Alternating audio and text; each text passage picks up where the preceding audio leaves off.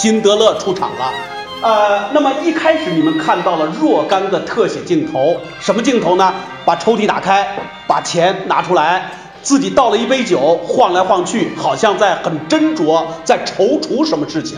再一个呢，就是床上放着很精致的西装，配上了很漂亮的领带啊。接下来呢，把这个抽屉里边所有的能够找到的钱全部来了个一干二净。再接下来又有一个细节的特写。在自己的西装上挂上了一个纳粹的党徽，都是什么景别呢？都是特写啊，都是说明同一个性质。什么同一个性质？这个家伙把自己家里钱倾其所有，要准备走啊，要干什么去呢？当然就是我刚才说的，要孤注一掷的赌徒一样的发一发战争财。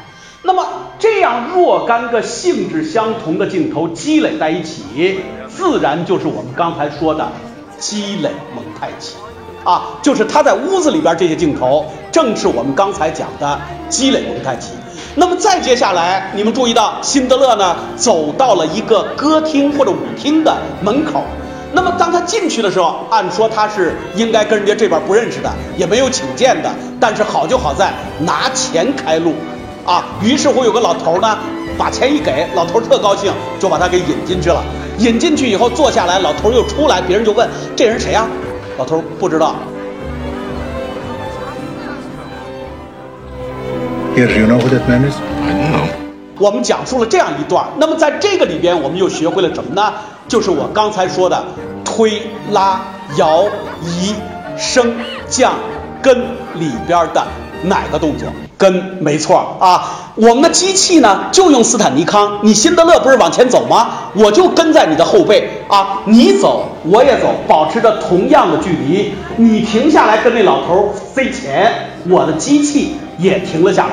那么你进屋子，我也就跟着进了屋子。你坐下了以后，我又跟了谁呢？跟了老头儿啊。老头儿出来以后，我才把这个镜头 cut 了。那么这个东西我们就称之为叫。推拉摇移升降跟里边的跟镜头，那么除了这些以外，在这场戏里边，你们还有什么感觉啊？我们知道一个电影里边一个主人翁要出场了，出场出场是他的第一次跟观众的露面。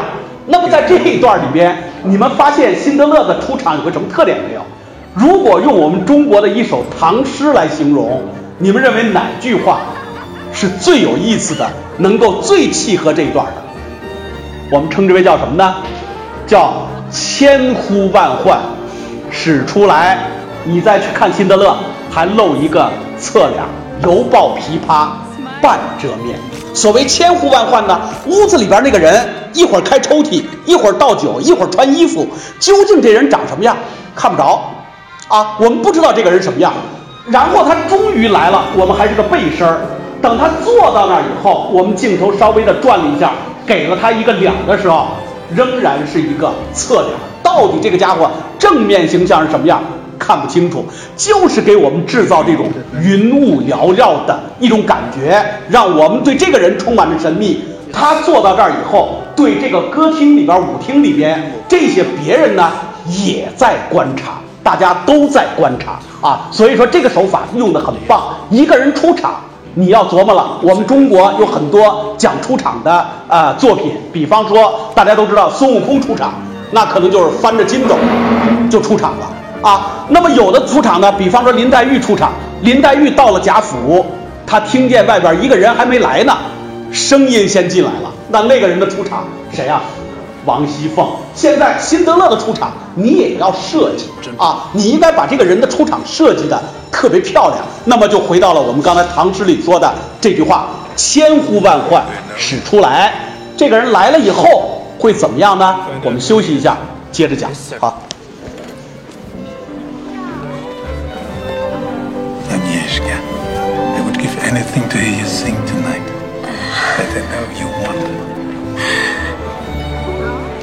You embarrass me.